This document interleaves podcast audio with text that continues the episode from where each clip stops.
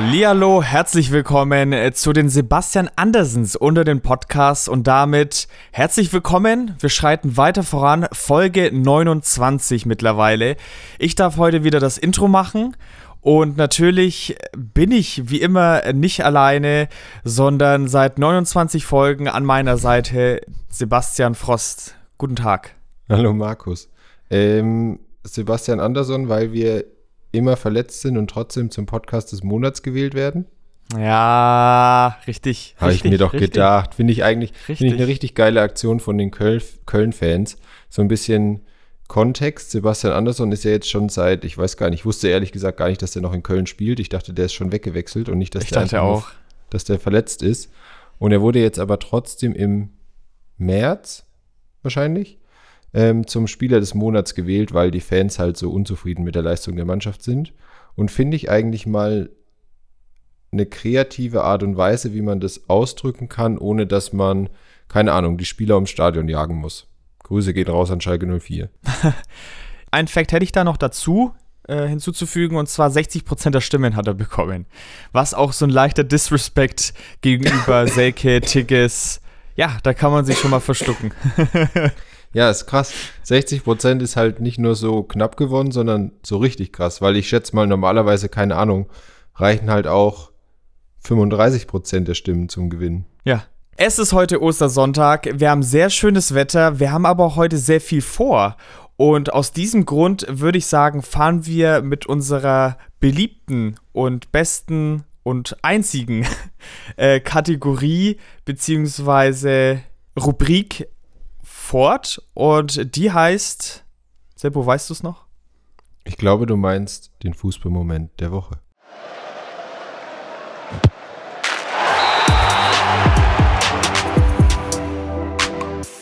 Nach diesem, wie ich finde, wieder wunderschönen Intro, was der Markus euch da gerade auf die Ohren gezaubert hat, fange ich jetzt mal mit meinem Fußballmoment an.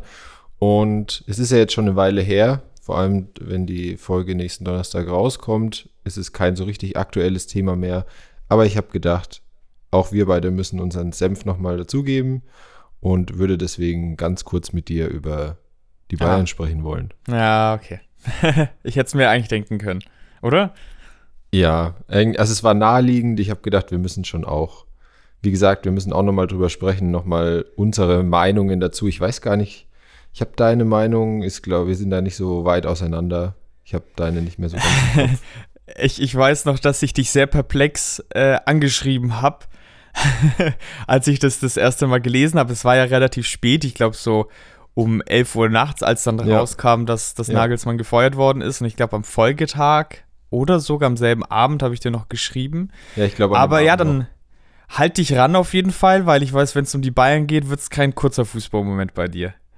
Nee, ich halte mich ran. Ich äh, kann ja kurz mal, wie ich die ganze Sache sehe, würde das Ganze so von zwei Ebenen beleuchten wollen, die ich aber beide ganz kurz halten kann. Ich verspreche es dir. Auf der einen Seite finde ich, wenn man sich nur die beiden Trainer betrachtet und die komplette Situation außenrum weglässt und ich müsste mich jetzt heute entscheiden, wer von beiden der bessere Trainer ist, dann bin ich auf jeden Fall der Meinung, dass Thomas Tuchel der bessere Trainer ist, einfach aufgrund der größeren Erfahrung, die er so im internationalen Topfußball mitbringt als Julian Nagelsmann. Das heißt nicht, dass Julian Nagelsmann nicht mal besser werden kann als Thomas Tuchel, weil das glaube ich auch. Aber dennoch finde ich, es ist vielleicht, und ich habe da jetzt die letzten paar Wochen bis, bis jetzt eben immer mal wieder drüber nachgedacht. Und ich glaube, mir fällt keine Trainerentlassung ein, die ich im ersten Moment unnötiger fand als jetzt die Entlassung von Julian Nagelsmann. Da kannst du noch gleich hinzufügen, also aufgrund offensichtlicher Gründe, aber vielleicht kannst du kurz dazu sagen, warum unnötig? Du als Bayern-Fan. Naja, weil ich keinen, ich habe keinen, also natürlich gibt es immer Kritikpunkte, es gibt an jedem Trainer immer Kritikpunkte, aber für mich waren die halt bei weitem nicht ausreichend dafür, dass ich sage, jemanden, dem ich nur eineinhalb Jahre vorher einen Fünfjahresvertrag gebe, den dann sofort wieder rauszukicken. Weil ich meine, es war seine zweite Saison. Und den man für sehr viel Geld geholt hat. Gerade für einen Trainer. Ja, auch. das finde ich jetzt auch wieder, Mai, ist halt dann so. Ist schon viel für einen Trainer, aber ich glaube, damals haben wir ja auch drüber gesprochen tatsächlich. Und ich habe ja damals gemeint, dass ich es eigentlich für einen Trainer gar nicht so unangemessen finde, aufgrund des Einflusses, was er halt auf den ganzen Verein hat, dass der Einfluss wahrscheinlich größer ist als der Einfluss von einem einzelnen Spieler. Ja, das stimmt. Letztendlich bestimmt ja der Markt noch immer die Preise und für den Trainermarkt war das halt eine horrend hohe Summe. Und ich meine, klar, haben es die Bayern jetzt halt ausgegeben. Das Geld an sich ist ja dann in dem Sinne egal. Mir geht es mehr dieses Commitment, was mit dieser Summe einhergeht, eben. Und ja, ich habe ta tatsächlich damals gesagt, und da bin ich mir ziemlich sicher, und das müsste auch in irgendeiner Podcast-Folge zu hören sein, dass ich nicht glaube, dass es gut geht, finde aber, dass ich letztendlich, muss ich selber sagen, nicht recht behalten habe. Auch wenn er jetzt gefeuert worden ist. Ja, sie waren ein bisschen unkonstant, ist aber auch so ein bisschen Auslegungssache letztendlich. Ja, der Zeitpunkt sehr komisch, die Gründe so ein bisschen komisch.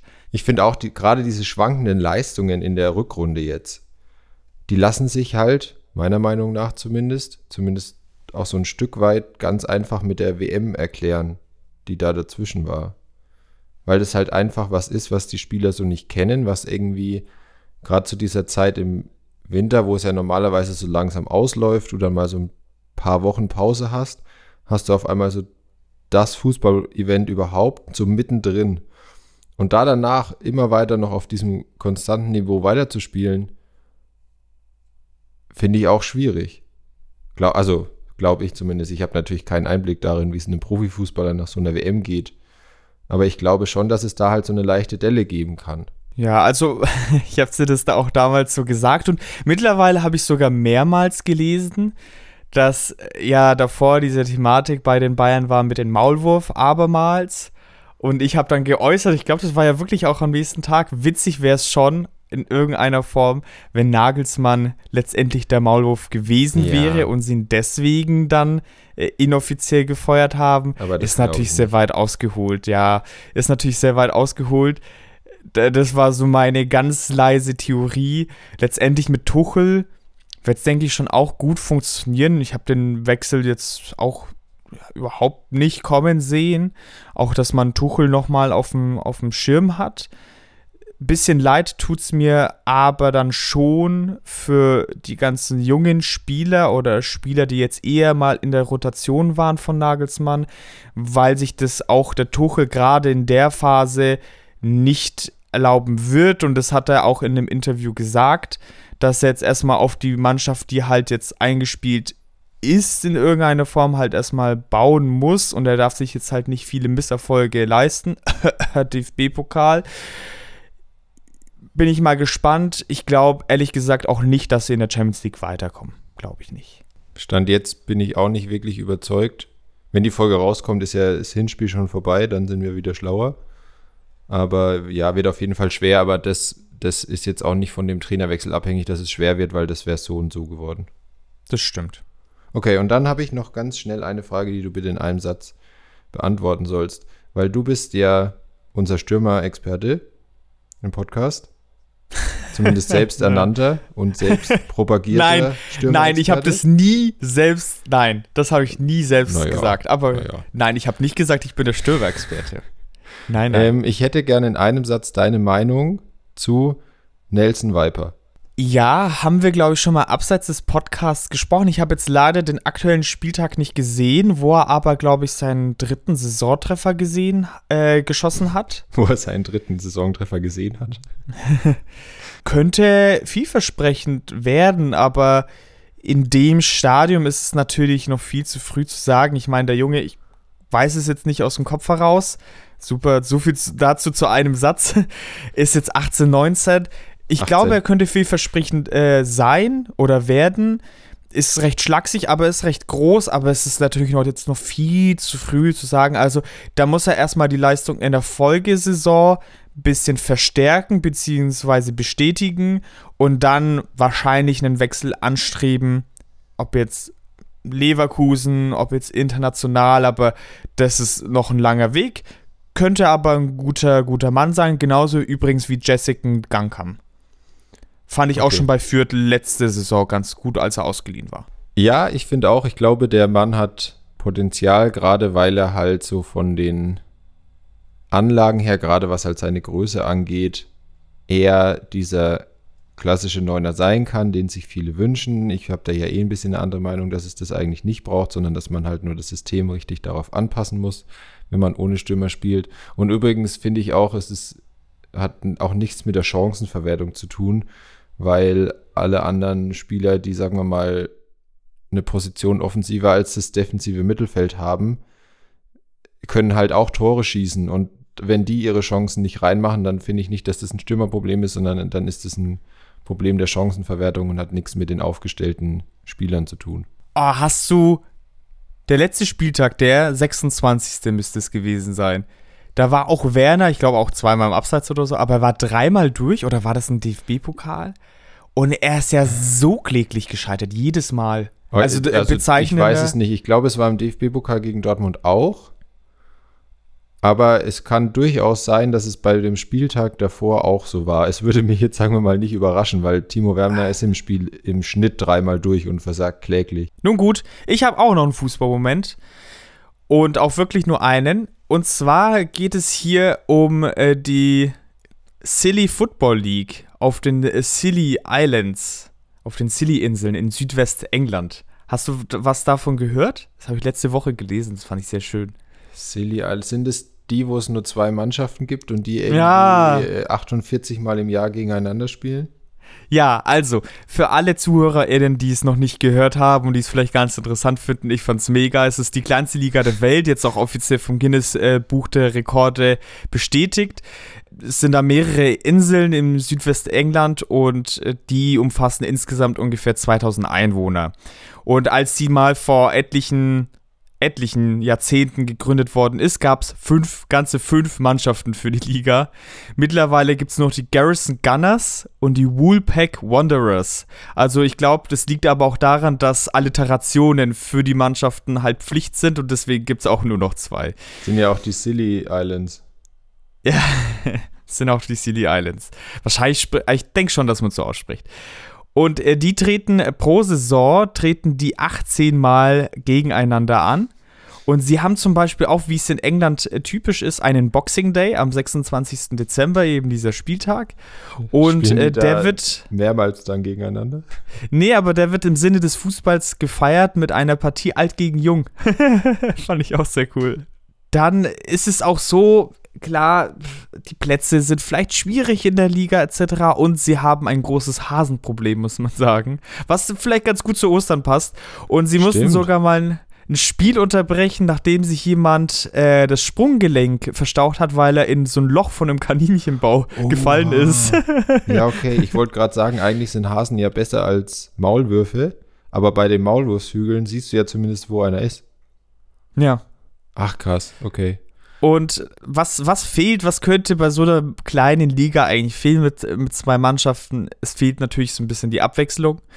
Und deswegen haben sie entschlossen, zu jeder, zu jeder Saison werden die Spieler der Mannschaften durchgetauscht. Also es gibt dann zwei Kapitäne und die wählen sich dann ein neues Team. Alter, ich sag mal so, das erinnert mich so ein bisschen an meinen Sportunterricht, denn ich wurde immer mit als äh, letztes, zumindest in der Grundschule, noch immer ausgewählt. Echt? Und ich glaube, der oder die Spieler, die als letztes da ausgewählt werden, jedes Jahr dann wahrscheinlich, haben vielleicht nicht mehr so viel Lust dann mitzukicken. Hm. Ist ja wie so ein Draft dann eigentlich. Wäre witzig, ja. wenn die das so richtig krass aufziehen würden. Ja, ich finde es äh, sehr lustig eigentlich. Und tatsächlich hatte ich auch noch eine kurze Frage, aber ja, weiß ich nicht. Ich glaube, da wird jetzt auch gerade viel draus gemacht, aber was ist gerade mit Kimmich los? Also habe ich Ach, nicht ja, verstanden. Ja, es tut mir leid. Ich, ich äh, bin ja auch der Meinung, dass Kimmich jetzt nicht unbedingt der sympathischste Spieler ist, aber das gestern in Freiburg fand ich halt wirklich überhaupt nicht schlimm. Im Kontext nur, was in Freiburg los war, er hat halt nach dem Spiel in Richtung der Freiburger Fans gejubelt. Also er hat halt so ein bisschen die Faust geballt und so einen Jubelschrei losgelassen in Richtung der Fans und da haben sich die Freiburger Spieler gleich sowas von in der Ehre verletzt gefühlt. Ja, ich finde es so ein bisschen safe ging die, diese in Anführungszeichen Provokation nicht vom Kimmich aus, sondern wahrscheinlich wurde der in der ersten Halbzeit, als sie, glaube ich, auf die Fans zugespielt haben, die Bayern, schon mal ein bisschen beleidigt. Kimmich schießt ja auch die Eckbälle und so, ist demnach sehr nah dran an den Fans. Ja. Und dann kam dieses ganze Ding, was er ja auch selber gesagt hat, dass der Stadionsprecher am Anfang noch so einen Spruch losgelassen hat wegen dem DFB-Pokal. Und dann kamen auch Highlight-Szenen und dass man da irgendwie ein bisschen angespannt und ein bisschen sauer ist, kann ich vollkommen nachvollziehen. Und dafür fand ich es jetzt echt auch nicht so wild. Aber den, also ich weiß nicht, was der Stadionsprecher gesagt hat, mir geht es gar nicht um die Szene allein, weil, dass man da diesen Elfmeterpunkt malträtiert und es war nicht nur der Pavard. Es war halt auch Kimmich, der dann einfach mit der Fußspitze mal ein bisschen reinhackt. Was soll denn die Scheiße? Also da vom äh, vor den Fans zu jubeln, hin oder her, finde ich auch schon nicht so okay. Aber da wird es schon Sticheleien von den Fans gegeben haben. Aber vielleicht gab es die Sticheleien auch vielleicht nur deswegen, weil er da so eine Assi-Aktion abzieht. Und da finde ich, sollte es nicht nur Gelb geben, eventuell. Und Pavard hat ja dann Geld bekommen, Kimmich glaube ich gar nichts, aber äh, unter alles ja, es wird so ein bisschen Mode. Auch. Ich habe das jetzt schon oft gesehen. So der, der OG, was das angeht, ist ja Marvin Hitz, der es damals wirklich geschafft hat, dass der gegnerische Schütze, ich weiß leider nicht mehr genau, wer das damals war, wirklich ausgerutscht ist und den Ball verschossen hat danach war es halt immer so ein bisschen, war das dieses Beispiel, so, ja, ist schon sehr unsportlich und warum hat er das gemacht und so weiter. Und jetzt inzwischen sehe ich das bei so vielen Elfmetern, dass irgendeiner zumindest mal kurz hingeht und es einmal kurz macht, wo ich mir schon denke, Junge, lass das mal. Und ich glaube, dass sie, dass aber Kimmich da bei, auch bei den Freiburgern nicht so auf dem Schirm war, weil bei Pavard auf jeden Fall, weil der wurde das ganze Spiel über gestern ausgepfiffen bei jedem Ballkontakt. Ja, zu Recht, muss man leider sagen. Ja, da bin ich auch vollkommen, vollkommen bei dir. Da jetzt bei dem Kimmich so ein Ding draus zu machen, natürlich ist es jetzt nicht ultra sportlich, aber und, und ich bin ja auch jemand, der sagt, ich äh, bin ja jetzt auch nicht so jemand, der Verfechter, der immer nur Emotionen im Sport haben will. Aber gerade, dass sich jetzt wieder alle aufregen, genau dieselben Personen, die sich aufregen, dass es mal wieder echte Typen braucht im Fußball und hm. äh, dann so ja, eine Aktion ist, ist und dann regen sie sich auch wieder auf, dann denke ich mir halt auch, also entscheidet euch jetzt mal bitte, was ihr wollt, weil wenn ihr echte Typen haben wollt, dann ähm, ist das ja eigentlich. Muss man das so aussprechen? Echte Typen. Ja, das muss man so aussprechen. Lassen wir uns so patentieren. dann muss man halt mit sowas rechnen und ob man das jetzt richtig findet oder nicht, kann man sicherlich besser machen, gerade als Profi, auch mit Vorbildwirkung und so weiter. Sollte man aber meiner Meinung nach jetzt auch nicht zu hoch hängen. Und das sage ich jetzt auch nicht nur, weil ich Bayern-Fan bin, das würde ich bei jedem anderen auch so sagen. Und ich glaube, das kannst du auch so bestätigen. Ja, würde ich schon auch sagen. Also wie gesagt, die zwei Aktionen zusammen fand ich nicht cool, deswegen habe ich es auch erzählt. Aber jetzt allein dieses Jubeln und diese Diskussion gibt es ja schon ewig hier. Echte, Ty echte Typen. Habe ich es richtig gemacht? Weiß ich echte nicht. Typen. Oder dann eben ne, so ähm, eingegliedert und alles äh, schon so Interviews, nichtssagende Interviews etc. Die Diskussion gibt es ja schon lange. Und für alle, die äh, ein Podcast-Bingo neben unserem Podcast spielen, könnt ihr jetzt wahrscheinlich wieder ein X machen, denn ich sage, bevor die Folge äh, ausartet und zu lang wird, schreiten wir fort. Das waren jetzt unsere Fußballmomente. Alles nur in einem Satz beantwortet, ne? Also machen wir mal lieber weiter.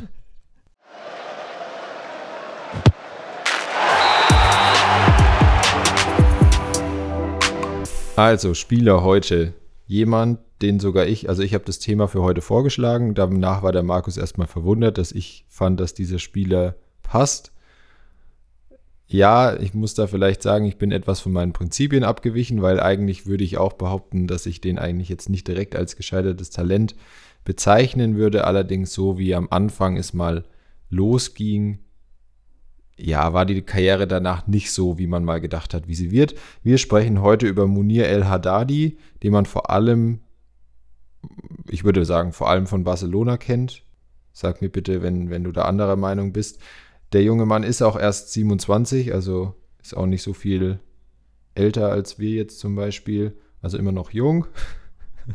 Möchte man meinen, ja. Möchte, möchte man, man, meinen. Ja. Aber wir hatten schon jüngere Gescheiterte bei uns. Ja. Und ja, er ist auch, das kann man glaube ich schon sagen, gerade in seiner Zeit bei Sevilla dann gestandener La Liga-Spieler. Also wir kommen ja dann gleich drauf, gerade wie es am Anfang der Karriere aussah, kann man ihn schon als ja, gefallenes Talent oder zumindest als Talent bezeichnen, was die Vorschusslorbeeren, was man gerade in der Jugend gesehen hat, nicht so richtig ja, erfüllen konnte, sag ich mal. Er hat. Ich glaube, wir müssen den Podcastnamen äh, ändern in äh, nicht der Fußball-Podcast über gescheiterte Talente, sondern der Fußball-Podcast über Talente, wo die Vorschusslorbeeren äh, größer waren, er es aber dann doch nicht so ganz geschafft hat. Ja, ist super griffig der Name und super kurz. Den kann man bestimmt bei allen Portalen eingeben, ohne dass man irgendein so Zeichenlimit erreicht. äh, Munir El Haddadi hat insgesamt 302 Profispiele gemacht. Ich habe da jetzt tatsächlich die Spiele für die zweite Mannschaft von Barcelona mal mit drin gelassen, weil die spielen ja auch immer zweite Liga in Spanien. Deswegen war das für mich jetzt kein Grund, die, die auszuschließen, nur weil es zweite Mannschaft ist. Er hat in den 302 Spielen 83 Tore und 37 Vorlagen, ist jetzt für einen Mittelstürmer, das war so seine angestammte Position, auch wenn er, glaube ich, bei Barcelona dann eher auch mal über die Flügel gekommen ist. Eben 120 äh, Torbeteiligungen, also ist in Anführungszeichen nur in jedem dritten Spiel an einem Tor beteiligt. Ähm, sehr ordentlich eigentlich. Ja, ich finde so, wenn man hört 300 Spiele, 83 Tore, finde ich es für einen Stürmer ein bisschen mau. So ein bisschen. Ich meine, wenn du es jetzt auch mit so einem Offensivspieler wie jetzt, keine Ahnung, Marco Reus vergleichst, der ja deutlich mehr Tore hat und eigentlich kein Stürmer ist. Also viel Torgefahr strahlt er da jetzt nicht aus als Stürmer, würde ich jetzt mal. Hat, hat Marco Reus mehr Tore auf, auf 300 Spiele? Aber ich, wenn du jetzt gleich dran bist, kann ich das parallel mal nachschauen. ähm, ich würde jetzt aber erstmal, erstes Gefühl ist ja. Und genau, was gibt es sonst noch zu sagen, bevor wir dann äh, weitermachen? Er war nur in Spanien unterwegs, er hat nie irgendwo im Ausland gespielt, wurde in Spanien geboren, hatte da dann seine Jugendmannschaft, ist dann zu Barcelona. Ja, ich glaube, daher kennt man ihn auch noch so am besten. Ja, es gab mal so eine Zeit, also mir ist Munir auf jeden Fall auch ein Begriff und ich finde schon, dass er sehr hohe Vorschusslorbeeren hatte. Wir kommen dann auch natürlich gleich zu den Spielern, mit denen er verglichen worden ist. Und es gab so eine Zeit bei mir, so 15, 16, wir haben ja auch mal eine Folge über uns gemacht und da haben wir auch erzählt, ne, wir waren selber mal Torhüter und sind dann beide aber äh, vor einer Torhüterposition weggegangen, äh, selber ein bisschen früher, ich etwas später. Und ich wurde dann ja auch oftmals vorne eingesetzt, war aber eher so ein Stolperer, hab aber natürlich anderen Spielern ein bisschen nachgeeifert. Und äh, dazu gehörte auch Munir tatsächlich. Also ich fand den damals cool. Auch wenn er jetzt nur ein Jahr älter war, also normalerweise hat man ja eher Vorbilder, die schon etwas älter sind. Aber ich fand ihn ganz cool und äh, Stefan El Sharawi fand ich auch noch total cool. Also es waren so irgendwie die zwei Spieler, die ich irgendwie gemocht habe. Und Munir war auch einer davon. Und ja, wie ich gerade schon erwähnt habe, die Vorschusslorbeeren waren größer. Er hat aber neben seinen Stats auch ein paar Pokale holen können und darunter einmal die Champions League mit Barcelona und den äh, Weltpokal. Und angefangen hat aber sein ganzer Weg 2011 äh, bei seinem Jugendverein Rayo Maya da Honda. Ich werde mich jetzt nicht entschuldigen. Spanisch ja, an, so wie du das aussprichst ihr, ihr könnt euch ja denken, dass ich es wahrscheinlich nicht richtig ausspreche, aber man muss es nicht immer dazu erwähnen. Und ausgeliehen äh, war er aber zu der Zeit von Atletico Madrid an diesen Jugendverein, wo er von diesem Verein dann weiter zu Barcelona gegangen ist. Ich habe es jetzt ein bisschen komplizierter erzählt, als man es hätte tun müssen. Jedenfalls ist er dann nach Barcelona oder zu Barcelona gewechselt in der Jugend. Genau, und bevor ich da gleich Weitermache noch kurz das Update zu Marco Reus. Ich habe es äh, jetzt kurz nachgeguckt. Also wenn man es mal vergleicht, Marco Reus hat 358 Bundesligaspiele. Ich nehme jetzt mal nur mhm. die Bundesligaspiele, weil das ist einfacher zu rechnen. Also zieht man gut ein Siebtel aller Tore und sowas ab. Und dann hat er allein bei den Toren so ungefähr 130 in 300 Spielen. Er hat jetzt in 358 Spielen 150 Tore, Aha. 109 Vorlagen. Also 259 Torbeteiligungen in 358 Spielen. Oh, ja, Wahnsinn. Aber ich finde, ja, ich finde 380 klingt gar nicht mal so schlecht, aber okay, ja, hätte ich, hätte ich nicht gedacht. Gut, schön. Darfst weitermachen. huh, Test bestanden. Du hast ja gerade seinen Jugendverein, ich sage jetzt einfach nur Rayo schon angesprochen, weil den zweiten Namen kann ich auch nicht viel besser aussprechen als du hat er auf sich aufmerksam gemacht und das fand ich dann wiederum bemerkenswert und so ein bisschen überraschend. Ich dachte, der ist deutlich jünger zu Barcelona gewechselt. Also, weil normalerweise, keine Ahnung, ist es ja schon eher typisch, dass man von so Talenten, die dann rauskommen und so richtig, ja, heißt, die werden richtig, richtig krass gut, dass die dann schon relativ lange, also eher so fünf Jahre plus in La Masia gespielt haben, in dieser bekannten Jugendakademie von Barcelona. Und er ist aber erst mit 16 dahin gewechselt, weil er eben in der Saison davor für seinen Jugendverein mal in 30 Spielen in einer Saison 32 Tore gemacht hat. Also so für Erling Haaland so eine Hinrunde, 32 Tore. Und es gab damals dann gerade nach seinem Wechsel zu Barcelona, weil da auch andere große Vereine in Europa schon interessiert waren, unter anderem die Bayern und Paris, gab es dann erste Vergleiche, zum Beispiel mit Fabregas. Und ich, Wie kommt sowas genau, zustande? Ich, so habe ich auch reagiert, so, hä, Vergleiche jetzt mit Fabregas, habt ihr es nochmal gelesen, dachte so, okay. Der eine ist Stürmer. Andere Position. Ja, voll. Alles anders eigentlich. Und eigentlich gab es nur diese Vergleiche von Fabregas, wo ich auch wieder zwei verschiedene Sachen dazu gelesen habe, weil Arsenal auch interessiert war. Und erst habe ich gelesen, dass das halt eine Zeitung getitelt hat und ihn deswegen damit verglichen hat.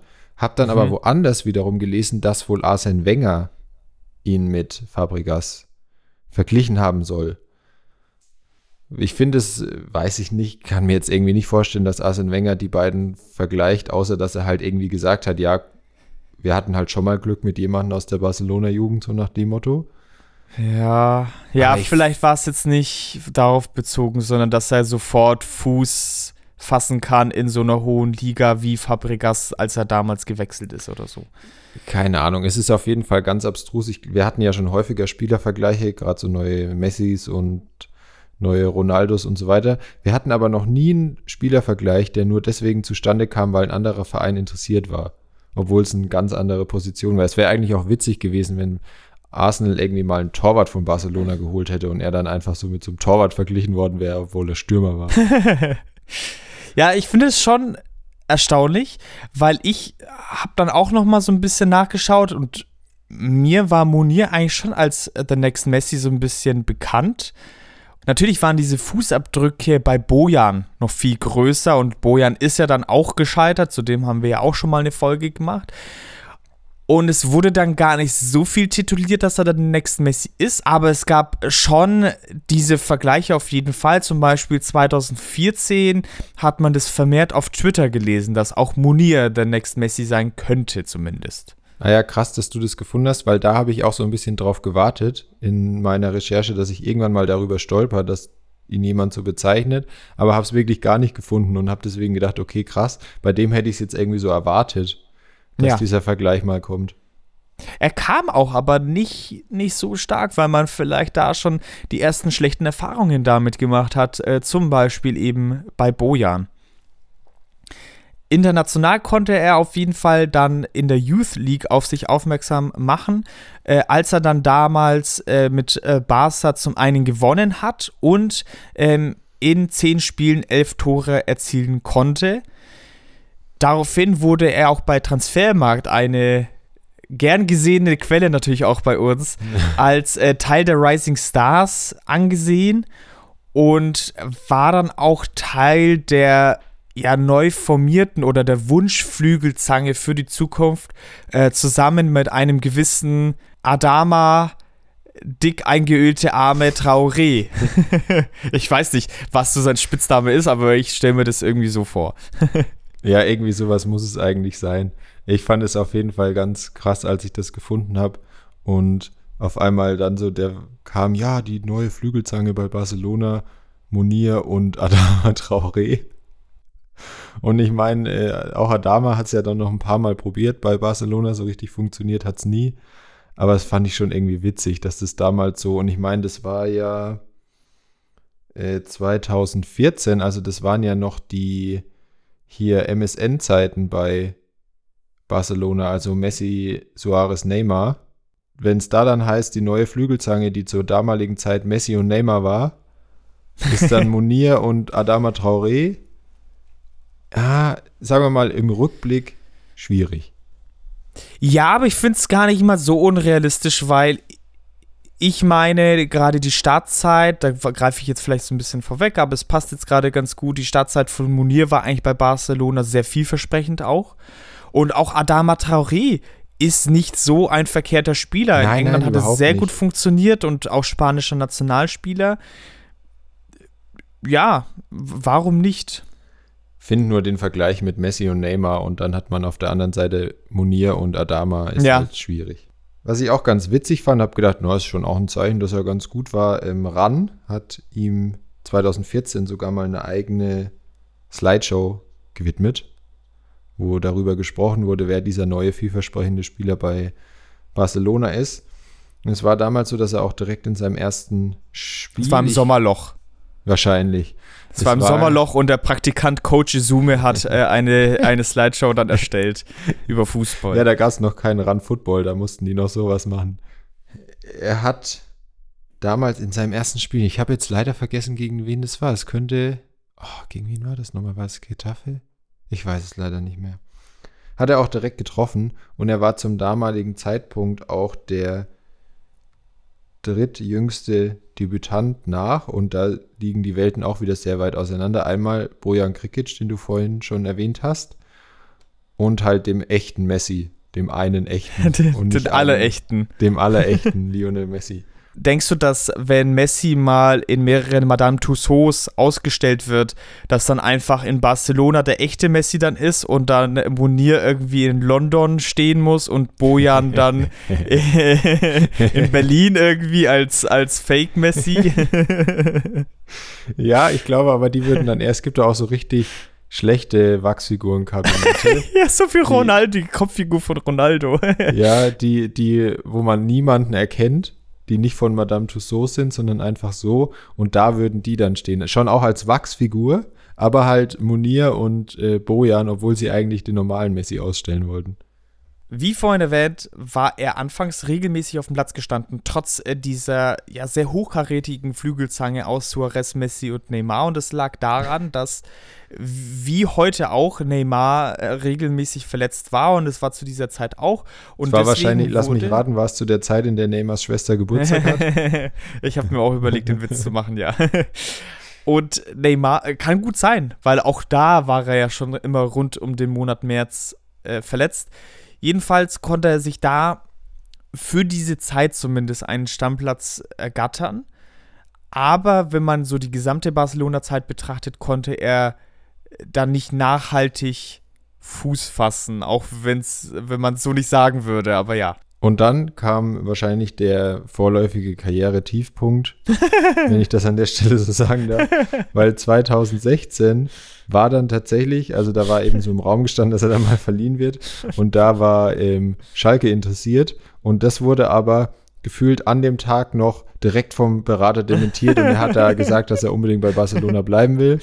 Ähm, fand ich ganz witzig, wenn ich mir vorstelle, dass Schalke fast mal Monier verpflichtet hätte. Klar, das war noch eine andere Schalke-Zeit, aber fand ich irgendwie witzig. Aber lass uns das Rad doch mal so ein bisschen weiterspinnen. Ich glaube, Munir hätte dann so zeitlang denken können, dass er in so Marvel-Universum ist. Denn wenn du 2014 noch zusammen mit Suarez und Messi spielst und dann zu, nach, zu Schalke wechselst und angenommen bei Schalke wäre es jetzt genauso weitergelaufen, nur mit Munir und dann findest du dich auf einmal mit Sebastian Frei und Simon Terodde in, äh, auf der Dreierflügel, Zange, Stürmerposition Dingens, dann denkst du auch, irgendwas, irgendwo bin ich ja falsch abgebogen, oder? Ja, auf jeden Fall. Es wäre auch verrückt. Stell dir mal vor, Munir wäre zu Schalke und wäre dann, aber er hätte so richtig, den hätte so richtig das Ruhrpott-Fieber gepackt, dass der auch so mit in die zweite Liga wäre. Also so richtiger Schalke-Ultra dann. Und er, er würde sogar in Schalke wohnen oder in Gelsenkirchen wohnen und nicht in, in Düsseldorf. Weil die meisten wohnen ja dann immer in Düsseldorf. Weil er mal keine Bock hat, in Ah, Gelsenkirchen zu wohnen. Okay, ja, der würde in Gelsenkirchen wohnen, in der Arena, in der Loge. Nach diesem Tiefpunkt und er wollte sich ja in äh, Barcelona Sorry durchsetzen. übrigens an, vielleicht das sollte ich noch sagen, sorry an alle Schalke-Fans, ist natürlich nur so halb ernst gemeint.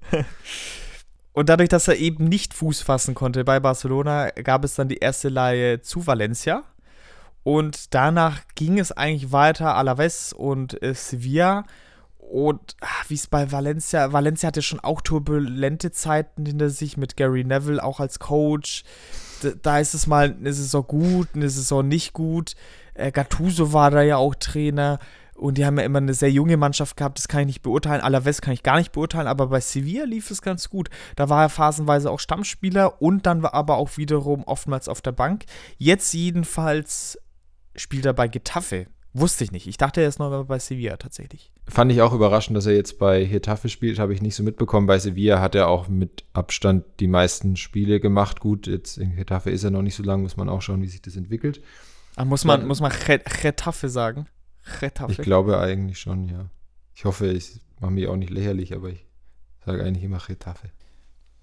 Wir haben ja vorhin vom vorläufigen Karrieretiefpunkt gesprochen, weil nach seiner ersten Leihe zu Valencia dann, das war kurz nachdem Schalke interessiert war, war 2017 Schalke nochmal interessiert, äh, wurde aber auch wieder nichts. Nein, ich muss jetzt mal mit dem Schalke-Bashing aufhören. Ich will ja eigentlich, dass die auch in der Liga bleiben. Ich tippe ja immer schon auf die. Wirklich viel getroffen hatten wir ja vorhin schon, hat er bei keiner seiner Stationen. Es ist natürlich auch, ich habe den auch null irgendwie so als Mittelstürmer im Kopf, muss ich ehrlich sagen. Für mich ist der eher so Flügelspieler, wo ich es dann auch nicht so schlimm finden würde. Warum denn, Seppo? Muss ein Mittelstürmer groß sein? Ja. Ah, Wenn ja. du mit einem klassischen Mittelstürmer spielst, dann ist der auch ein bisschen größer. Ja, ich finde, man muss einfach das System daran anpassen und dann geht Ja, da bin ich dir vollkommen recht. Dann ist es aber kein richtiger Neuner. Ja, er konnte halt diese Erwartungen, die wir ja am Anfang hatten, einfach nie so richtig erfüllen. Jetzt natürlich, wir haben jetzt kein so klassisches Beispiel wie sonst, keine Ahnung, hat auf dem Trainingsplatz nicht so die Leistung gebracht oder keine Ahnung, es gab irgendwelche Eskapaden, da habe ich jetzt wirklich gar nichts gefunden bei ihm. Ich würde sagen, den kann man darunter verbuchen und ähm, das passt ja dann auch irgendwie wieder.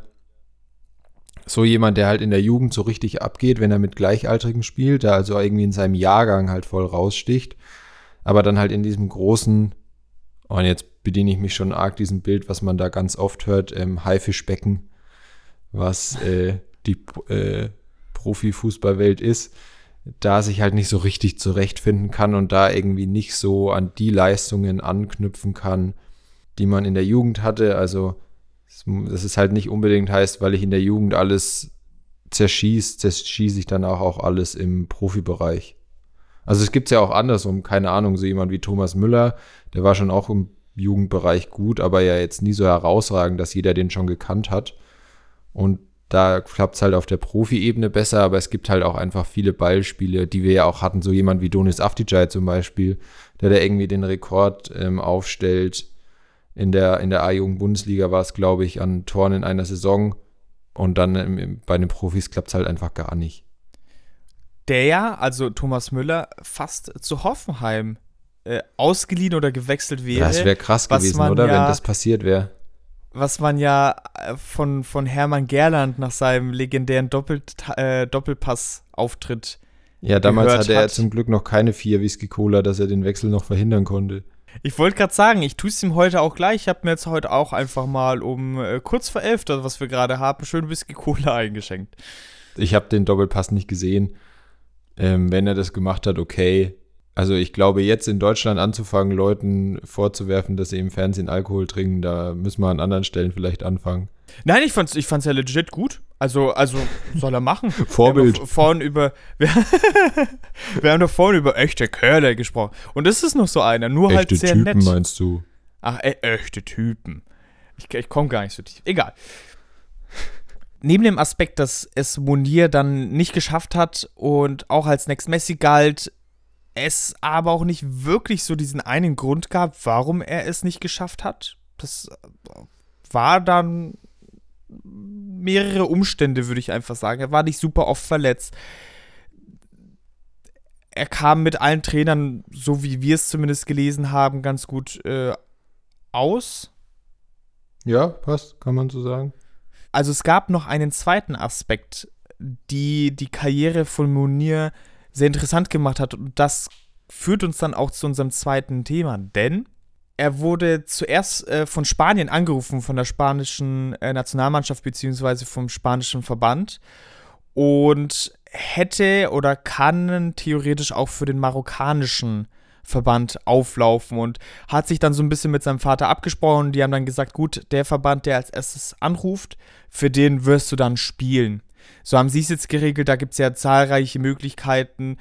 Viele gehen natürlich so, wofür entscheidet sich so mein Herz, finde ich auch immer noch die beste Variante. Jetzt mittlerweile ist es auch mehr eine Kopfentscheidung, aber dazu kommen wir dann gleich und hat dann letztendlich aber nur ein Spiel für die spanische Nationalmannschaft gemacht und es war im EM-Qualispiel gegen äh, Mazedonien. Und äh, mittlerweile läuft er aber für Marokko auf. Wird uns vielleicht der Seppo noch gleich erklären, wie das denn eigentlich sein kann. Er hat eigentlich seine Entscheidung für Spanien zu spielen, anfangs zumindest, nicht bereut. Ihm war das schon von Anfang an klar, dass es natürlich in der spanischen Nationalmannschaft eine größere Konkurrenz gibt. Beide Elternteile kommen aus Marokko, er selbst ist aber in Spanien geboren und nachdem eben der Anruf scheinbar von der spanischen Nationalmannschaft zuerst kam, was ich mir fast nicht vorstellen kann, aber gut, ist er dann für Spanien aufgelaufen. Was ich dann aber super interessant finde, und das wusste ich zum Beispiel nicht, es passiert jetzt schon regelmäßiger zumindest, ich will noch nicht sagen oft, aber regelmäßiger als Spieler den Verband wechseln. So auch mittendrin, nachdem sie schon Spiele gemacht haben oder nachdem sie die gesamte Jugend für eine bestimmte andere Nation aufgelaufen sind.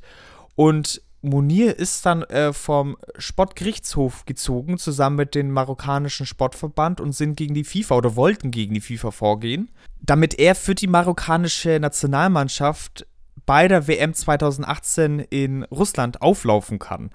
Und sie sind zweimal gegen die FIFA eben vom Sportgerichtshof vor Gericht gezogen und äh, zweimal wurde es aber abgeschmettert. Also es hat zweimal nicht funktioniert. Jetzt wissen wir jedoch, dass es ja doch für die marokkanische Nationalmannschaft äh, funktioniert hat.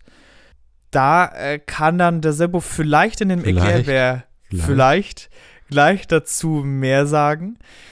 Abseits von Monier gibt es auch aktuelle Beispiele, die das Thema für uns und besonders für mich, also ich fand es äußerst interessant, äh, interessant erscheinen lassen. Das ist zum einen Mitchell Weiser, der ja jüngst verkündet hat, für die algerische Nationalmannschaft auflaufen zu wollen, was im ersten Sinn, also es wurde viel belächelt, ich habe es auch belächelt. Es gibt da ja schon gute Argumente für ihn, weil er hat einen Elternteil, der aus Algerien kommt, glaube ich. Also es gibt da zumindest eine. Mm, es ist, es ist bei Mitchell Weiser, der sein Großvater, sein Großvater, ich weiß leider nicht, ob mütter- oder väterlicherseits, aber der kommt aus Algerien. Aber doch auch die Mutter, oder nicht? Die Mutter ist doch auch aus Algerien. Nee, nur der Großvater. Sicher. Ja, habe ich so gelesen. Ich dachte ja. die Mutter. Jedenfalls es gibt da Verbindungen, jetzt mal doof gesagt. Und es wurde aber so ein bisschen belächelt. Und natürlich ist es für den DFB gewissermaßen ein Problem. Da gibt es auch ein aktuelles Beispiel und zwar Lazar Samardzic von äh, Udinese Calcio, der als sehr vielversprechend galt, äh, war jetzt in etlichen Jugendnationalmannschaften und jetzt in der U21 hat er auch vor zwei Wochen eigentlich bekannt gegeben, dass er nicht mehr für den DFB, sondern für Serbien auflaufen möchte. Worüber Antonio Di Salvo, der Trainer der U21, sehr enttäuscht war. Jetzt ist es nun mal beim DFB sehr oft so, und da kann Di Salvo auch ein Lied davon singen, dass es äh, viele Spieler gibt, die nun mal zwei Staatsbürgerschaften haben oder halt Wurzeln in anderen Ländern, die sich dann eben für eine andere Nationalmannschaft entscheiden es kann offiziell viele Gründe haben, warum sie sowas machen. Oftmals ist zumindest so mein Bauchgefühl, dass es halt eben so ein Kalkül ist, dass man nun mal für die andere Nationalmannschaft eine größere Chance hat, eingesetzt zu werden, was ich dann immer so ein bisschen schade finde, weil es sollte noch immer so eine Herzentscheidung sein, aber ja, kann man den Spielern ja nicht absprechen. Und für den DFB ist es doppelt schade, weil es schon auch Pläne gab, zumindest Versprechungen, wie die dann eingelöst werden, ist wieder eine andere Sache. Aber es gab zwischen äh, Samardzic und dem Verband irgendwie schon Pläne, okay, dass er mal bei der äh, A-Nationalmannschaft mal mittrainiert, dass er mal reinschnuppern kann. Inwiefern das stimmt oder inwiefern sich der DFB daran gehalten hätte, weiß ich nicht. Ich glaube, Pläne gibt es da immer mit vielen Spielern. Aber ich kann natürlich die Enttäuschung verstehen, wenn dann ein Spieler jahrelang ausgebildet wird. So, wo spielt denn der eigentlich? Ich habe von dem irgendwie noch nie gehört. Äh, bei Udinese. Ah, okay. Ja, gut. So wie ein gewisser Merkel auch mal bei Udinese Calcio gespielt hat. Ja, stimmt. Ich weiß nicht mal, wie er mit Vornamen hieß. Auch da haben wir schon mal eine Folge dazu gemacht. Wer hätte das gedacht? An Andreas habe ich ganz Zeit im Kopf, aber ich glaube, ist es. Ja, ich auch, warum auch immer, aber das stimmt nicht. äh, Alexander. Nee, doch, nee, doch. Sorry, Alexander nein. Merkel, oder nicht? Nein. Nein. Oder doch? Alter, jetzt. Kann jetzt nicht sein. Ja, Alexander Merkel. Ja. Jetzt, um den Bogen zu spannen. Munir hat die Nationalmannschaft gewechselt, obwohl er schon mal für Spanien aufgelaufen ist. Wie kann das denn eigentlich sein, Herr Frost? Meinst du etwa, ich soll dir das mal erklären? Bitte, bitte erläutern Sie es mir doch mal. Der Erläutbär. Wäre wär auch schön. Ja, es ist die Rückkehr einer heißgeliebten Kategorie, die wir so seit längerer Zeit nicht mehr, nicht mehr hatten. Und da haben unsere lieben Hörerinnen und Hörer auch diesen Jingle schon lange nicht mehr gehört. Der Erklärbär. Erklärbär. Der Erklärbär. Der Erklärbär. Mit Seppo. Erklärbär.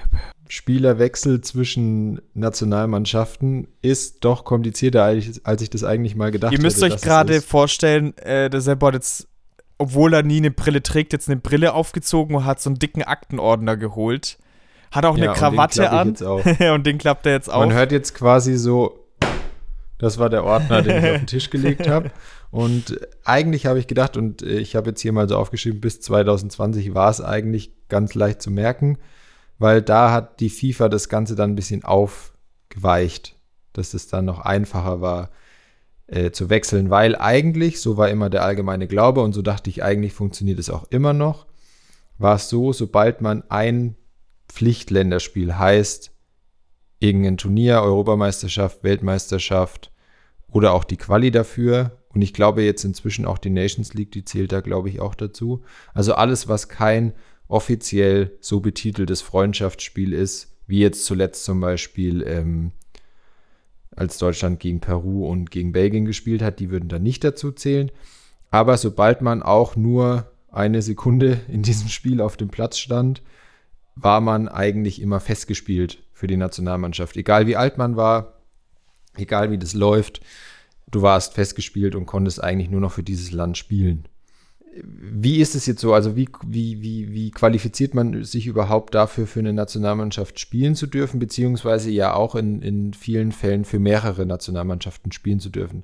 Also entscheidend ist da in den meisten Fällen eigentlich immer der Geburtsort. Das heißt, ein Spieler, der in Deutschland geboren ist, darf für Deutschland spielen. Punkt. Das bezieht sich aber nicht nur auf den Spieler, sondern auch so auf die direkten Verwandten. Heißt, die Eltern spielen ja noch eine Rolle und auch die Großeltern, sonst aber niemand. Also es geht nicht noch weiter, dass man irgendwie sagen kann, ich hatte vor 16 Generationen mal eine Oma, die aus was weiß ich woher kam und jetzt darf ich für dieses Land spielen, sondern nur Eltern und Großeltern zählen da auch keine Adoptiveltern oder sowas, sondern es geht da um die leiblichen Verwandten sozusagen. Und je nachdem, wo die geboren sind, darf man auch für diese Länder dann spielen. Jetzt im Fall von Munir zum Beispiel, er ist in, selber in Spanien geboren, darf also logischerweise für Spanien spielen. Sein Vater war es, glaube ich, kommt aber aus Marokko und deswegen hat er eben auch die Möglichkeit, dass er auch für Marokko spielen darf. Es geht auch noch anders, wenn man kein Länderspiel bisher gemacht hat. Und zwar, wenn man dann mindestens fünf Jahre in diesem Land gelebt hat. Also sagen wir jetzt mal, keine Ahnung, jemand spielt fünf Jahre in Italien und nimmt auch die italienische Staatsbürgerschaft an, dann dürfte er auch für Italien spielen, obwohl er nicht in Italien geboren ist und auch kein Elternteil oder Großelternteil hat, der aus Italien kommt. War das damals bei Kakao so? Aber das könnte gut sein, dass das damals mhm. der Grund war, warum er dann für Deutschland spielen ja. durfte. Dass er schon lange in Deutschland gelebt hat und auch die Staatsbürgerschaft dann hat genau. und dann, das kann sehr gut ja. sein, ja. Und ich dachte auch, das fand ich auch krass, das wusste ich so auch nicht, ich dachte immer, äh, Länder, äh, Länderspiele in den U-Nationalmannschaften sind egal. Ist es aber gar nicht. Sondern äh, wenn man zum Beispiel, äh, da war das Beispiel Alexander Nübel, ich wusste nicht, dass der überhaupt irgendwie noch die Möglichkeit hat, für ein anderes Land spielen zu dürfen, aber der wäre zum Beispiel, stand jetzt auch für Deutschland festgespielt, weil der bei der U21 EM schon 22 war, als er da mitgespielt hat. Also wenn du einen mhm. Turniereinsatz in der U-Nationalmannschaft hast und älter als 21 bist, das geht ja, weil da sind ja immer die Jahrgänge entscheidend, äh, sondern mit 22 zum Beispiel eben bei der U21 EM aufläufst, dann bist du auch festgespielt. Und es gibt aber tatsächlich auch Ausnahmen noch für alle in der Spiele. Ich sage ja, es ist ein bisschen kompliziert, ich fasse es dann gleich nochmal kürzer zusammen. Da ist es nämlich so, wenn du die Staatsbürgerschaft hast, also für das Land, für das du dann spielen willst, du weniger als drei Spiele für die andere Nationalmannschaft gemacht hast und diese Spiele mindestens drei Jahre her sind. Also das heißt, weniger als drei Spiele, mehr als drei Jahre her. Und da greift auch wieder diese Altersgrenze von 21. Und das ist jetzt so, oder? Ja, das ist jetzt so. Ich sage ja, ja. 2020 haben sie so ein bisschen aufgeweicht. Also wir, ver, äh, wir fassen nochmal zusammen, wann man wechseln darf. Also der Spieler hat für den bisherigen Verband nicht mehr als drei Spiele gemacht. Da zählen dann tatsächlich auch Testspiele rein, nicht nur Pflichtspiele. Aha, check. Der Spieler war während dieser Einsätze, also für das eine Spiel oder die zwei Spiele, noch nicht älter als 21. Check. Der Spieler, das ist auch wieder eine ganz komische Regel, aber der darf für den Verband dann noch nicht bei einer EM oder WM teilgenommen haben. Okay, check. Und der, äh, genau, Länderspieleinsatz mehr als drei Jahre zurück. Das hatten wir ja auch schon. Es müssen also drei Jahre dazwischen liegen. Und, das ist auch wichtig, er muss diese zweite Staatsbürgerschaft schon besessen haben, als er für die alte Nation gespielt hat. Okay, auch hier nochmal für Punkt 4 und Punkt 5 check. Und dann uh. noch als letzten Punkt, was wir vorhin kurz hatten, äh, das ist das mit dieser Regelung, wie lange man in dem Land gelebt haben muss. Das ist zum Beispiel bei Alfonso Davis so. Der ist ja, oh, jetzt habe ich vergessen, wo seine Eltern genau herkommen. Ich glaube Nigeria. Und der ist dann aber in einem Flüchtlingslager in Ghana geboren und in Kanada aufgewachsen mhm. und hat auch die kanadische Staatsbürgerschaft und darf für Kanada spielen, weil es ist eben auch so, das ähm, Geburtsrecht zählt dann nicht mehr, wenn man wenn man quasi jünger ist als zehn, drei Jahre in dem Land gelebt hat und wenn man älter ist als zehn, muss man fünf Jahre in dem Land gelebt haben, dann darfst du automatisch auch für das Land spielen. Ist auch ein bisschen kompliziert, aber ja, es, ich habe nicht gedacht, dass es da so viele Regeln ja, gibt. Mir, mir raucht der Kopf, ich muss dachte, ich sagen, ja. Es war jetzt sehr lang und sehr ausführlich, aber es ist leider nicht so einfach. Also gut, es ist in der Hinsicht einfach, wenn jemand älter ist als 21 und ein Spiel macht, dann ist er fest. Ja. Das kann man so sagen. Das bleibt so. Also es ist ziemlich vielschichtig. Da gab es ja auch äh, einige Spieler, die aufgrund. Ah, warte noch ganz kurz, bevor ja. ich dich. Sorry, dass ich dich nochmal unterbreche. Nur um das wieder rund zu machen. Deswegen, deswegen durfte Munir übrigens wechseln, weil er hat nur ein Spiel für die Nationalmannschaft von Spanien gemacht, das dann drei Jahre her war und er war unter 21, als er dieses Spiel gemacht hat. Weil Munir natürlich Nutznießer äh, der neuen Regelung war und dann für Marokko auflaufen genau, durfte. Genau, also das war quasi der Grund. Er hat nur ein Länderspiel gemacht und das war mehr als drei Jahre her. Er war damals unter 21 und hatte da schon beide Staatsbürgerschaften. Sebo. Er konnte quasi alle Checks, die du vorhin gemacht hast, auch machen. Sebo, vielen, vielen herzlichen Dank. Damit ist dein Soll für diese Folge mehr als erfüllt. Das war nämlich dein Erklärbär. Dankeschön, ich gehe dann jetzt auch. Der Erklärbär. Erklärbär. Der Erklärbär. Der Erklärbär. Mit Seppo. Jetzt gab es einige Spieler, die aufgrund der Regeln davor oder auch jetzt schon mit den neuen Regeln die Nationalmannschaft wechseln durften, wenn man das so sagen möchte. Da ist unter anderem Möfel, Saha, Roman Neustädter, den man auf jeden Fall kennt, der von Deutschland dann nach Russland ist und dann für die WM 18 dann in Russland auch für die russische Nationalmannschaft nominiert worden ist. Mitchell Weiser hatten wir auch zum Beispiel. Jermaine Jones, den könnte man auf jeden Fall noch kennen äh, in der Jugend, aber auch in der A-Nationalmannschaft, oder? Für, für Deutschland und dann äh, in die USA übergetreten. Genau, der hat halt, glaube ich, ein oder zwei Testspiele gemacht. Ja. Ah, ich müsste mir tatsächlich noch so ein bisschen Überblick verschaffen über die ganzen Regeln, weil es doch nicht so einfach ist. Und ich glaube, es ist natürlich ein sehr komplexes Thema, wenn man es jetzt mal kurz politisch nimmt, weil natürlich immer äh, Menschenströme von Ländern in Länder vorhanden sind und man natürlich auch als Mensch wahrscheinlich die Identität, für welches Land man sich zugehörig fühlt, ändert, ohne da jetzt tiefer einzusteigen. Ich sehe es nichtsdestotrotz, also es kann sich auch bald wieder ändern, aber so Stand heute sehe ich es ein bisschen schwierig, wenn man schon irgendwie für ein Land gespielt hat, dann zu sagen, ey, nee, ich will jetzt doch für ein anderes Land spielen. Ich habe es vorhin schon mal kurz angerissen. Ich, in meinen Augen sollte es so eine Herzensentscheidung sein. Und da muss man halt tief in sich reingehen. Ich meine, ich habe auch polnische Wurzeln und müsste, hätte dann irgendwann entscheiden müssen, okay, würde ich für die polnische oder für die deutsche Nationalmannschaft spielen und fühle mich aber schon zu 90%, 80% Deutsch oder so, obwohl beide Elternteile aus Polen kommen. So muss man ja so ganz klar sagen. Und ob ich jetzt gesagt hätte, ja, wenn ich jetzt die Chance hätte, für Polen aufzulaufen, dann doch für Polen zu spielen, weiß ich nicht. Finde ich als Außenstehender, der nie, der sich nie über solche Sachen Gedanken machen musste, zumindest im, im Kontext Fußballnationalspieler einer Nation, äh, finde ich es halt ein bisschen schwierig und ich finde, dass es ist jetzt auch natürlich sehr weit gegriffen, aber neben der Verwässerung von solchen Turnieren, weil sie immer weiter aufgebläht werden, etc., weil sie öfter stattfinden, ist dann so eine Verwässerung von den Nationalmannschaften so ein bisschen da, aber dafür finden diese Wechsel natürlich noch zu, zu wenig statt.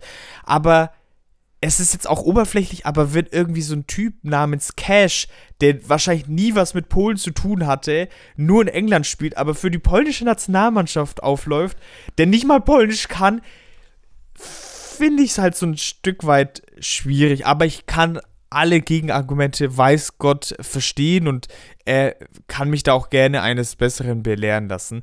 Aber ich bin da so ein bisschen auf jeden Fall hin und her gerissen. Was ich auch sehr schade finde, ist, dass wenn man dann den Spieler ausbildet, Geld in ihn reinsteckt, fünf, sechs Jahre er dann für die andere Nationalmannschaft spielt, da gibt es dann schon Nationen, die halt davon sehr profitieren, zum Beispiel die türkische Nationalmannschaft als eines der Beispiele, wo dann eben Spieler wie Toprak, Mali, äh, Cananolu, Tosun, Shahin, die dann alle für die türkische Nationalmannschaft spielen, wobei man auch sagen muss, die hätten wahrscheinlich wenig Chancen in der deutschen Nationalmannschaft zu spielen, aber nichtsdestotrotz finde ich, sollte man die Entscheidung gewissenhaft und einmal treffen und dann halt nur in äußersten Notfällen halt wechseln tatsächlich. Wie, wie ist da deine Meinung? Also ich bin, ich merke auch jetzt gerade, wenn ich das noch so sage und so, bin ich sehr hin und her gerissen, würde aber, um es kurz zusammenzufassen, tendenziell sagen, weniger zulassen anstatt mehr. Also, ich finde erstmal, äh, nur weil das das Letzte ist, was du so ein bisschen gesagt hast, ich finde dieses Argument mit der Ausbildung zieht für mich nicht so richtig, weil die Ausbildung in Deutschland liegt ja nicht beim DFB. Natürlich unterstützt er die Ausbildung in den, in den Vereinen, aber die Ausbildung an sich findet immer im Verein statt. Natürlich gibt es diese Lehrgänge, aber die sind ja immer nur ein paar Tage. Also ich glaube nicht, dass ein Fußballer, wenn er auf seine Karriere zurückschaut, wird es hoffentlich nicht so sein, dass er sagt, ich habe bei den Lehrgängen, bei, der, bei den U-Nationalmannschaften mehr gelernt als bei meinem Verein, so über die ganze Karriere hin betrachtet. Deswegen finde ich das, ja, ist dann halt so. Ich meine, ähm, es ist ja jetzt nicht so, dass in Deutschland keine Nationalspieler mehr nachkommen und alle irgendwie weggehen und sich nur hier ausbilden lassen. Hier ausbilden lassen, auch in Anführungszeichen, weil wie gesagt, ich finde nicht, dass der DFB da so krass verantwortlich für die Ausbildung ist. Gibt natürlich den Rahmen vor, aber ich glaube, du weißt, was ich meine. Ich verstehe, warum man sowas wie vielleicht es im Handball ist, dass es da in Anführungszeichen wie ähm, als die Handball- WM in Katar war, auch ein paar Jahre vor der Fußball-WM. Da ist es deutlich einfacher, die Nationalmannschaft zu wechseln im Handball. Und da gab es halt, die wurde da immer so in Anführungszeichen ein bisschen als Söldnertruppe bezeichnet, die Nationalmannschaft von Katar, weil da waren halt, glaube ich, zwei Leute, die eigentlich aus dem Land kommen und da auch ihre Wurzeln haben und der Rest war halt quasi eingekauft. Für mich ist, und es, ich bin jetzt ja nicht ultra patriotisch, dass ich äh, da immer sage, man muss irgendwie stolz sein, für Deutschland zu spielen. Für mich ist die Nationalmannschaft irgendwie jetzt rückblickend, wo ich das vielleicht besser einordnen kann, eigentlich nur wie eine Art andere Vereinsmannschaft, für die ich halt eher bin, weil ich halt so aufgewachsen bin. Aber für mich hat es jetzt keinen gehobenen Stellenwert, wenn einer sagt, ich will jetzt nur für Deutschland spielen und nicht für ein anderes Land. Also ich kann das schon auch voll nachvollziehen, wenn jetzt jemand wie Mitchell Weiser, natürlich kommt es jetzt irgendwie aus dem Nichts, weil man äh, das halt einfach nicht wusste, dass der auch, auch Wurzeln in, in Algerien hat, dann für Algerien spielen will. Aber ich finde halt auch, also ich glaube, dass ich da die Möglichkeit, wie ich selber einschätze, mal bei so einer Weltmeisterschaft zu spielen, halt deutlich höher hängen würde und das den Spielern eher gönnen würde, dieses Erlebnis mal zu haben, als dass ich da so viel Wert drauf lege, ob die jetzt in der ähm, bei der Nationalmannschaft spielen, in der sie entweder schon mal gespielt haben oder in der Jugend gespielt haben oder da geboren sind. Also finde ich, weiß ich nicht. Ich glaube ja auch nicht, das ist ja jetzt auch nicht die Regel. Es ist ja jetzt auch nicht so, dass keine Ahnung, das stimmt. Lionel ja. Messi hätte auch für Spanien wahrscheinlich spielen können und hat sich dann aber für Argentinien entschieden. Für viele ist es ja noch so eine Stolzentscheidung. Und aber ich finde so, ja, Mai, ähm, Nationalmannschaft gehört halt irgendwie dazu. Ich weiß nicht, ob das irgendwann mal, glaube ich jetzt nicht, aber ob das irgendwann auch mal, ich finde, man kann da schon so einen gewissen, so eine gewisse Entwicklung erkennen, dass es den Spielern ein bisschen egaler ist, wenn sie für die Nationalmannschaft spielen. Das kann man jetzt auch gut finden oder es kann einem egal sein oder man kann es schlecht finden. Ich glaube, diese Entwicklung gibt es schon, dass halt der Verein dann den noch höheren Stellenwert hat, als es früher war. Ah, ich finde, mir ist das eigentlich relativ egal, wenn jemand diese Auflagen erfüllt, ob die Auflagen so streng sein müssen. Wie gesagt, mir wäre das eigentlich auch egal, wenn es einfacher wäre, die Nationalmannschaft zu wechseln. Wenn die das halt wollen, dann können die das wegen mir machen. Ich glaube, ich äh, stehe dem Ganzen nicht so negativ gegenüber, weil, ja, weiß nicht, kann mit dem, dem Thema, dass es einem irgendwie wichtig sein muss, für welches Land man spielt, irgendwie nicht so viel anfangen. Das ist, glaubst du, der eine Punkt, wo wir unterschiedliche Auffassungen haben, was ich aber komplett in Ordnung finde. Also ich finde schon, obwohl ich mich jetzt auch nicht als patriotisch bezeichnen würde, dass die Nationalmannschaft einen höheren Stellenwert haben sollte und dass es eben eine wichtige Entscheidung sein sollte. Und ich glaube, dein, dein Satz oder dein Argument, dass die, dass die Nationalmannschaft so einen Stellenwert verliert, glaube ich, ist zum einen gerade in Deutschland ganz stark der Fall, aus unterschiedlichsten Gründen. Glaube aber, dass es bei weitem bei weitem nicht auf jede Nation zutrifft. Also egal, ob es jetzt ja, erfolgsabhängig auch, ja. ist. Ich glaube, in Argentinien gibt es jetzt gerade nichts Größeres. Aber auch wenn ich nach Polen schaue immer wieder und da auch in meinem familiären Umkreis sehe, wie da die Nationalmannschaft verfolgt wird etc., ist es schon so, dass äh, gerade die Nationalmannschaft einen super hohen Stellenwert hat. Und deswegen bleibe ich schon noch bei meiner Auffassung, glaube so im, im, im Groben, so dass es schon eine Herzensentscheidung sein sollte. Stimmt dir aber natürlich voll zu, dass es natürlich bei weitem noch nicht oft passiert. Es ist eher so mit der Vorsicht, so okay, wenn es jetzt in Zukunft öfters passieren sollte, aber dafür sind, soweit, sofern ich die Regeln richtig verstanden habe, ist es ja schon auch relativ eingegrenzt noch. Wir werden sehen, was in Zukunft da passieren wird. Ich glaube, so kann man es auch stehen lassen. Ich glaube, da kann man sich irgendwie auf nichts einigen. Das kommt halt einfach darauf an, wie hoch man das Thema hängt. Absolut, absolut. Ich sehe es auf jeden Fall jetzt noch nicht problematisch. Ich glaube, in Deutschland werden halt so viele Spieler ausgebildet. Es gibt auch ja durchgehend alle U-Nationalmannschaften auch immer so viele Spieler, die da irgendwie eingeladen werden und so, dass es auch einfach logisch ist, wenn die am Ende sagen, okay, jetzt habe ich halt keine Chance für die deutsche Nationalmannschaft zu spielen, möchte aber international halt das auch mitnehmen, dann spiele ich halt für das andere Land, wenn ich die Möglichkeit habe. Und ich finde, daran ist auch nichts Verwerfliches, nur weil man irgendwie schon lange in Deutschland lebt. Wie seht ihr das Thema? Wenn ihr dazu eine Meinung habt, dann äh, könnt ihr gerne dazu schreiben. Seibo, möchtest du heute abschließende Worte oder hast du noch einen Punkt? Den du Damit es nicht wieder so endet, dass du eigentlich schon abmoderierst und ich dann noch lang was dazufüge, wo ich eigentlich nur Tschüss sagen soll. Kann sein, dass ich das deswegen gesagt habe. Äh, was gibt's noch zu sagen? Ich glaube, wir hatten es heute nicht am Anfang. Also äh, wie immer, folgt uns gerne auf Instagram. Da könnt ihr ein Reel anschauen, wenn es, ich weiß nicht, ich glaube, mit dem Aufruf werden wir es nicht schaffen, aber sollte das noch die Millionen Aufrufe knacken, dann äh, passiert nämlich was Witziges. Möchte ich hier jetzt nicht näher drauf eingehen, was, aber es wäre auf jeden Fall für mich witzig. Hat was mit mir zu ähm, tun, oder? ja. äh, schaut da gerne mal vorbei. Gerade wenn ihr irgendwie Lösungen für Mathe braucht, da ist das vielleicht ganz hilfreich.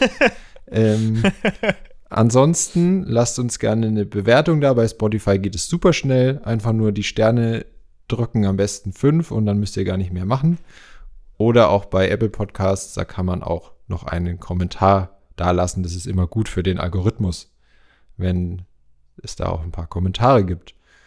Ja, ansonsten, ich glaube, es war, ich glaube, wir sind nicht ganz so lang, wie wir gedacht haben, dass es wird.